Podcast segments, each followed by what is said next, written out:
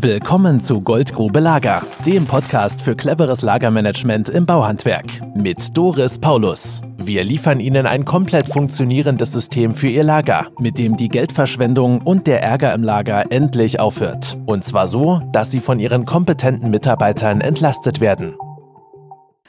Hallöchen, ich bin Doris Paulus von Paulus Lager und heute habe ich einen Interviewgast bei mir, nämlich Herrn Schlögel. Hallo, herzlich willkommen. Herr Schlöge hat die Website materialrest24.de ins Leben gerufen. Und jetzt bin ich mal neugierig, Herr Schlöge. Was war denn, wie sind Sie denn auf uns gekommen? Wie haben Sie von uns gehört? Genau, also das war über einen Kontakt über die Barbara Bayer, die auch im Bereich Unternehmensberatung, auch im Handwerk tätig ist. Und da ist praktisch der Kontakt zu Paulus Lager gekommen. Paulus Lager war mir im Vorfeld schon ein Begriff und ähm, deshalb habe ich die Chance wahrgenommen und habe den Kontakt hergestellt zu Ihnen. Ich freue mich, dass ich jetzt bei Ihnen bin. Um mich noch kurz vorzustellen, mein Name ist Simon Schlögel, ich bin gelernter Dachdecker, bin Familienvater und habe das Startup Materialrest24.de fürs Handwerk gegründet. Und was beflügelt Sie? Was war so Ihre Idee, das Ganze zu gründen? Genau, also ich hatte einmal so ein Schlüsselerlebnis. Ich hatte ein Flachdach Belag gemacht, beziehungsweise einen Balkon, den man begehen kann mit Flüssigkunststoff. Diesen Belag musste man mit Chips äh, einstreuen in einer speziellen Farbe und mir ist da eben eine ganz kleine Ecke hat mir gefehlt, um das fertig zu machen. Und dann stehe ich da und wir mussten dann ein ganz großes Gebinde dieser Chips bestellen, was ähm, ja, ich glaube damals 150 Euro gekostet hat. Dann davon eine Handvoll nehmen und habe diesen diesen Eimer Chip, äh, den Rest, ähm, in Anführungsstrichen Rest, Rest, im Endeffekt war es ja ein voller Eimer, selbst nie mehr gebraucht. Und dann war zufällig der Kunde auch noch, äh, bei dem wir das gemacht haben, der war Datenbankentwickler. Und dann hat es bei mir die Brücke geschlagen und dann habe ich mich gefragt, warum gibt es da eigentlich keine Datenbank, speziell für Handwerker, wo ich solche wertvollen Materialien, die eben übrig bleiben und die ich im Folgeauftrag nicht mehr brauche, einspeichern kann. Das ist ja interessant. Genau. Ähm, Frau Paulus, dann würde mich auch interessieren, wie Sie darauf gekommen sind, so tief in das Thema Lageroptimierung einzusteigen. Also ich bin ja geborene Schreinerin. Ne? Also mein Urgroßvater war Schreinermeister, meine beiden Großväter Schreinermeister, mein Vater war Schreinermeister, ich stamme aus dem Schreinerhaushalt. Und ich habe dann Schreinerin gelernt, habe Architektur studiert und abgeschlossen und war dann auch in Architekturbüros tätig und habe dann entschieden, okay, ich übernehme die Schreinerei von meinem Vater. Das habe ich gemacht und in dem Moment, wo mein Vater in Ruhestand gegangen ist, sind die zwei Altgesellen mit in Ruhestand gegangen und der eine war Werkstattleiter und der zweite hat das gesamte Verbrauchsmaterial für den Betrieb organisiert, also vom Lack, vom Härter, Schleifpapier. Der hat die Kanten organisiert, die, die Schrauben, die Schuhe für einen neuen Azubi und so weiter. Ne? Und die waren alle drei auf einen Schlag weg. Ich hatte danach in der Werkstatt acht Mann und völlige Anarchie. Es hat nichts mehr geklappt, nichts mehr ist zusammengegangen.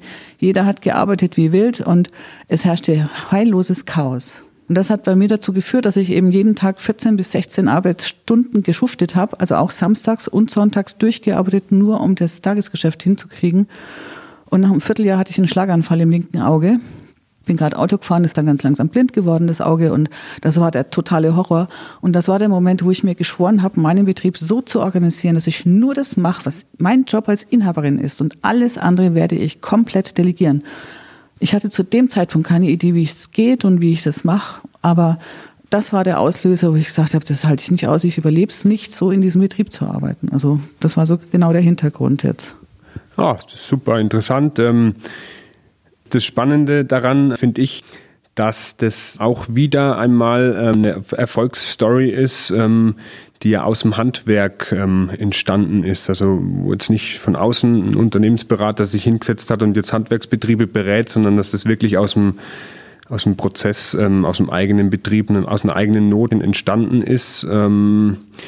Und wie war das dann für Sie, als Sie den Prozess für sich selbstständig ähm, im eigenen Betrieb umgesetzt haben? Was war dann für ein Effekt bei Ihnen, als das Lager mit damals wahrscheinlich noch nicht mit dem Begriff Paulus Lager optimiert war? Ja, für mich hatte das ganz viele Folgen. Ursache war ja, ich wollte mich entlasten, weil ich es nicht ausgehalten habe, so zu arbeiten. Und dann habe ich überlegt, okay, was mache ich als erstes? Und dann habe ich geschaut, ich bin jeden Tag mehrfach in die Werkstatt gelaufen, habe geschaut, wo ist das Material? Wer hat es weggeräumt? Wo ist es hingekommen? Wer hat es gesehen? Äh, wo hat es der Konstantin hingeräumt? Wo ist der Konstantin? Wie, der ist heute in der Berufsschule. Können wir den anrufen? Nö. Mist. Wer fährt denn jetzt nochmal los und kauft es und holt es? Und das hatte ich mehrfach am Tag. Und dann habe ich mir angeschaut, was ich den ganzen Tag mache und habe überlegt, dass wenn ich das Lager im Griff habe, dann kann ich den Rest auch in den Griff kriegen und dann bin ich entlastet. Und dann habe ich das so organisiert, dass wir alles mit Min- und Max-Menge hinterlegt haben. Das habe ich mir aus der Automobilindustrie abgeschaut und habe das auf meinen gesamten Standardmaterial- und Verbrauchsmaterialbestand übertragen. Und das Ergebnis war, mit dieser Artikelliste, ich habe ja eine Liste zwischen Min und Max, hatte ich dann plötzlich auch eine stehende Inventur. Und meine Mitarbeiter haben dann auch sehr schnell gewusst, was wir im Hause haben und was nicht. Und die haben angefangen, die Rechnungen, die Kleinrechnungen so aufzuschreiben. Wir haben damals unglaublich viel Kundendienstarbeiten gemacht für den großen Auftraggeber. Und plötzlich konnte meine Sekretärin, die fachfremd war, die konnte die Kleinrechnungen schreiben, weil meine, meine Mitarbeiter alle nach der Artikelliste aufgeschrieben haben mit dem gleichen Wortgebrauch. Und in der Liste waren natürlich die Preise hinterlegt. Und das hatte in ganz, ganz viele Folge, äh, Folgen noch, so dass ich da eine Entlastung gefunden habe in einer Tiefe, die ich vorher überhaupt nicht erwartet habe. Der größte Knaller war, ich habe dann, also den ganzen Betrieb, wir haben alles einmal ausgeräumt aus dem Betrieb, wir haben danach wieder eingeräumt, wir haben drei Tage gebraucht. Allerdings haben wir fünf Tage gebraucht, um das Brennholz auf dem Hof wegzuschneiden, was wir dann liegen hatten. Und nach einem Jahr habe ich das mal nachkalkuliert und habe dann festgestellt, einer von meinen acht äh, Mitarbeitern war gegangen. Ich habe zehn Prozent mehr Umsatz gemacht. Ich habe vier Prozent Material eingespart im Einkauf gleichzeitig. Das ist dann nämlich Reingewinn. Und ich habe den Umsatz um zehn Prozent erhöht, obwohl der weggegangen war, der Mitarbeiter. Also ich hatte praktisch auch die Handbremse gelöst, ohne dass ich das jetzt beabsichtigt hatte, weil es ging mir nur darum, um äh, äh, Strukturen zu schaffen, bei denen ich delegieren kann. Und das war dann der Moment, wo ich gesagt habe, auch das erzähle ich jetzt mal in der Fachzeitschrift DDS und BM. Und dann kamen Anfragen von Kollegen. Das hatte ich vorher allerdings nicht eingeplant. Cool und es hört sich ja richtig cool an. Was mir jetzt dann noch aufgefallen ist, ähm, 10% weniger Materialkosten. 4, 4%. ja gut, 4%, das ist auch noch äh, einiges, aber das heißt ja dann theoretisch auch 4% ähm, nachhaltigerer Materialeinkauf, ja. wenn man es dann so sieht. Also es ist dann einmal der finanzielle Vorteil, der dadurch entsteht, wenn man es optimiert, aber dann allein schon, dass man effektiver einkauft, entsteht ja auch schon in dem Bereich wieder Nachhaltigkeit. Und wenn ich es richtig verstanden habe, konnten Sie dann, nachdem das umgesetzt war, auch mal um 17 Uhr normal Feierabend machen und abends die, die Füße hochlegen oder ins Wellness gehen, richtig? Ich hatte wieder, also menschliche Arbeitszeiten, sagen wir mal so, ne? Das war echt wichtig, das hätte ich sonst nicht durchgehalten. Und wir haben einfach das Material, es war vieles im Lager verloren gegangen, wir wussten gar nicht, dass das da ist. Dann haben wir das erstmal zurückgeführt in den Produktionsfluss. Und nachdem wir das im Produktionsfluss hatten, konnten wir es wegarbeiten und wir brauchten es aber auch nicht mehr zusätzlich einzukaufen, weil das vorher schon zu viel gekauftes Material, weil wir vorher Material im Lager verloren hatten. Und das ging uns ja nichts mehr verloren anschließend. Ja. Das blieb niedriger, der Materialeinkauf. Ne? Ja. ja. Also, Herr Schlügel, ähm, ja, das war so die Geschichte halt im Hintergrund, die ich durchlitten habe, bis ich das dann gemerkt habe, dass es anderen auch so geht. Wie könnten wir denn jetzt miteinander arbeiten? Das ist ja schon ein spannendes Thema, was Sie da auch haben. Und unsere Betriebe, wir sind da echt stark betroffen von diesen Materialbergen, die Sie loswerden wollen. Genau. In dem Punkt habe ich mir Gedanken gemacht, das war praktisch Pauluslager, dass wir natürlich da nicht ansetzen. Also ich sage jetzt mal im, im, im Handwerkerjargon oder im, im, im dieses rein-raus-Material, Standardmaterial, dass das jetzt im Endeffekt ähm, von Materialis24.de unberührt ist. Aber alles, was eben darüber hinaus aus dem, von den Baustellen zurückkommt und was eben wertig ist und was eben zu schade ist zum Wegschmeißen. Das heißt, alles so ab einem Wert von 80 Euro, was übrig bleibt, ähm, wo sich dann der Handwerker auch nicht gern von trennt, aber was ich dann im Folgeauftrag im Endeffekt nicht mehr platzieren kann. Genau diese Ecke, das muss dann aber auch in einer extra Ecke liegen, das kann oder soll auf materialrest24.de veröffentlicht werden. Und das ist praktisch mein Ansatz, wo eben Paulus Lager und materialrest24.de, beides gegründet vom Handwerk fürs Handwerk, gemeinsam miteinander kooperieren kann. Das ist super, weil das passt genau zu unserem Konzept. Wir sagen ja auch, die Kommissionsreste, die man aus der Baustelle zurückbringt, also kann man ja aufteilen in Retouren, die gehören dann als Retour abgewickelt, aber es gibt viel Material, das hat eine Wertigkeit, das kann ich nicht zurückabwickeln, weil die Händler zum Beispiel offene Verpackungseinheiten nicht zurücknehmen. Und dennoch hat es einen hohen Wert. Oder beispielsweise, wenn die Dornbracht-Armatur eben das Paket aufgerissen ist, dann wird das der Händler auch nicht zurücknehmen.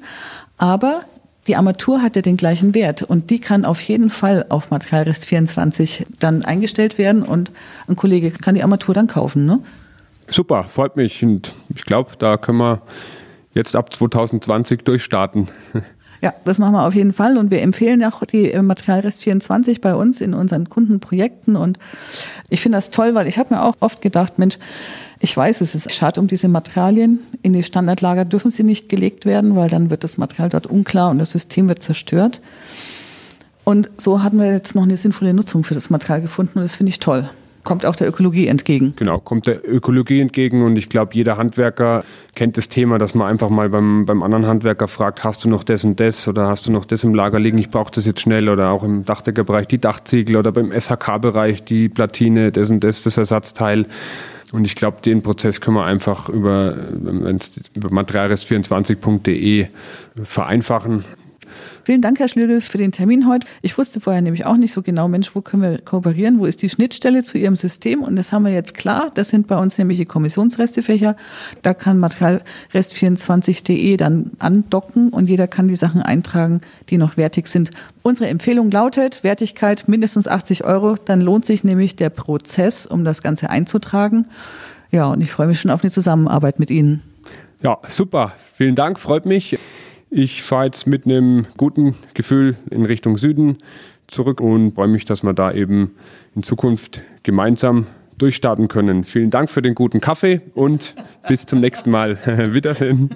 Ja, Herr Schlügel, danke fürs Kommen. Bis zum nächsten Mal. Tschüss. Wenn Sie mehr wissen wollen, dann melden Sie sich noch heute. Gehen Sie auf www.paulus-lager.de und schauen Sie das Erklärvideo an. Füllen Sie danach bitte den kurzen Fragebogen aus, mit dem kann ich mich auf unser Telefonat vorbereiten. Und danach können Sie direkt in meinem Kalender einen Termin eintragen, der für Ihren Terminkalender passt. Und so führen wir dann das erste gemeinsame Infotelefonat. Ich freue mich schon drauf. Bis dahin. Das war Goldgrube Lager. Wenn Sie mehr wissen wollen, melden Sie sich heute noch für ein Infogespräch.